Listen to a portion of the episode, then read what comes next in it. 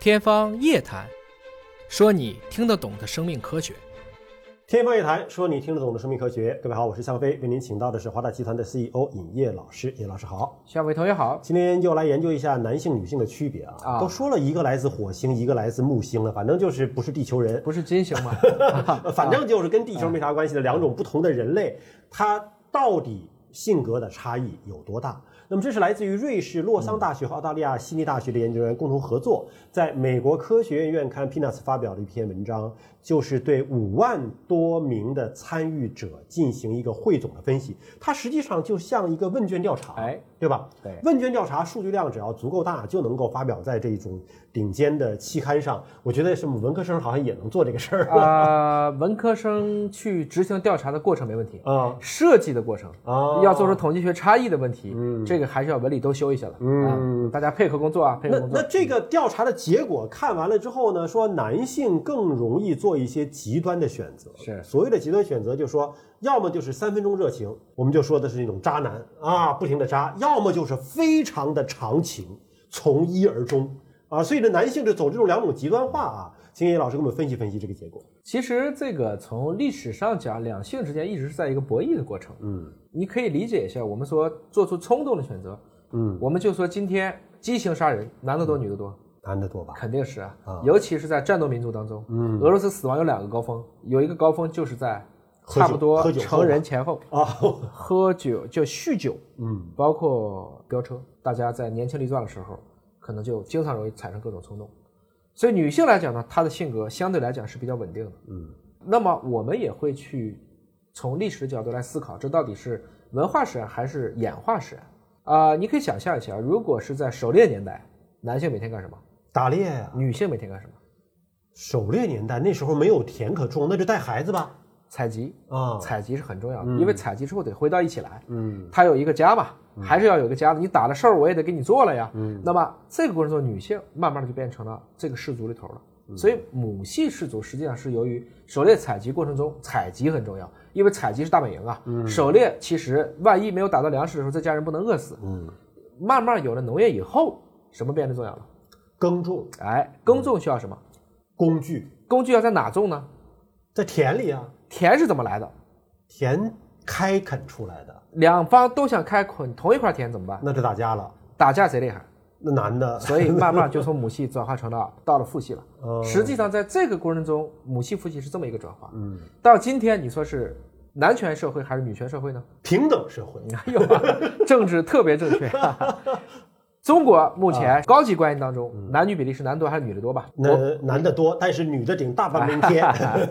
但是在北欧就呈现出了一个相反的状况了。嗯在北欧，尤其在丹麦，因为我们以前经常去丹麦出差嘛，丹麦带孩子基本都是爹、爸爸，哦是这样的是这样子。还有一些自行车可以，就是可以同时带两个和三个宝宝的。女性的政要比较多是吧？女性的政要非常高，比例越来越高，越来越高。其实你看，现在我们女性的首相啊、总理，现在在欧洲越来越多。对所以整体上讲，在社会足够安全、文化足够发达的时候，这个男女之间确实是你说的区域整体平衡，区域整体平衡的一个状况。但是在今天绝大部分国家来讲，还是男权为上。在这个过程中，实际上对女性来讲，她当然就会相对做出一些平均化的选择。这是我们从社会的角度来讲。它这里面还有一个调查，我还是有些费解啊。嗯他就说什么说男性呢，经过调查之后发现，他们在选择配偶的这个过程当中所付出的努力和争斗呢是更多的，而在哺育下一代的过程当中呢，他们付出的努力是比较少的。所谓这种亲子的投资，对是比较少的。哎是这样吗？这个你要看，不能从人的角度去思考。嗯，我以前也聊过啊，其实一夫一妻制，嗯，解决的是谁的性权？女性吧，男性的性权。哦，男性啊。哦，把一些决斗可能打不赢的男性解决了他们的问题。其实康熙、乾隆都是几十个皇子皇女，嗯，那么对他来讲，每一个女性都为他牺牲了机会成本。嗯，因为你要生一个人至少一年，再哺乳一年、两年就没了，嗯而男性的播种。就是那一瞬的事情，嗯所以从这个意义上讲，一夫一妻制是解决了很多光棍娶不上老婆的问题。嗯同志们，这是一个很重要的问题，这就意味着很多的雄性动物其实要被异性所青睐，它得像皇帝一样，它得离群，嗯，它必须要显著高于其他的雄性，比如说猴王，比如说嗯雄狮嗯鹿王哎啊，它们才有机会，可以去跟更多的雌性进行交配，来延续自己的基因。很典型的例子就是，比如说狒狒，在一些社会性的灵长类动物当中，很多不起眼的公狒狒，只有在这个狒狒王，嗯啊猴王他们不注意的情况下，立马拉出一只母狒狒偷欢一下，才有机会。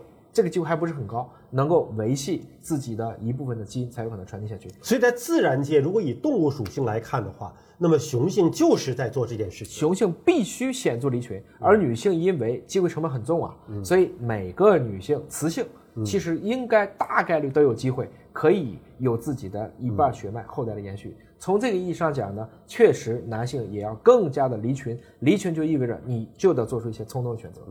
而且女性或者说雌性动物，它一旦怀孕了之后，那么有相当长的时间，它其实都是在为哺育下一代在做着努力。这也是为什么说在亲子投资这个领域，女性付出肯定是更多的。而最近英国的还有一篇文章呢，也是这个最近在中国没有刷屏，在海外其实现在也是在讨论，就是很多在老婆怀孕的过程中，嗯，男性也出现了类似于怀孕的症状，啊，更容易恶心，更能够吃掉自己以前不想吃的东西。我以为老婆怀孕，男性就偷欢去了呢。 其实是在老婆怀孕的过程中，由于某种特殊的原因，让雄性动物当中的雌激素起了作用，开始变得雌性化和女性化。为什么呢？这个其实是这个英国当时做了大量的一个调查，后来发现大概有一定比例的男性就出现了这样的一个症状。是为了防止男性在这个期间做一些不该做的事情，是吧？换言之，其实我们想去哺育一个后代，能够健康的生出来，它的雌激素是要起作用的。嗯啊，我们的一些催产素啊，鼓励你拥抱的这个相关的一系列的这种神经递质，都是鼓励你与人为善的。嗯，也就是说，雌激素相比于雄激素来讲，它更喜欢是让你好我好大家好，大家和和气气的能够延续这个基因，而雄激素。可能更多的是一个非此即彼，我一定要去争一个谁是在我们这个群体当中最优秀的那个分子。呃，这个调查结果虽然说男性更容易走极端，但其实我们应该是逆着自己的人性和本心去做修行、去做修为的啊。而且呢，换言之，男性容易走极端，你的喜怒哀乐都写脸上了。嗯，如果真的把女性惹火了，嗯啊，我们有句话叫“天下最怎么怎么怎么地”啊，哎，有一句话说啊，啊说女性她只是看她想还是不想。如果她想搞定一个男性的话，那你是防不胜防的， 你是逃脱不了他的手掌心儿的啊。男人征服世界，女性人征服征服男男人人啊。啊好，感谢您关注今天节目，下次节目时间我们再会。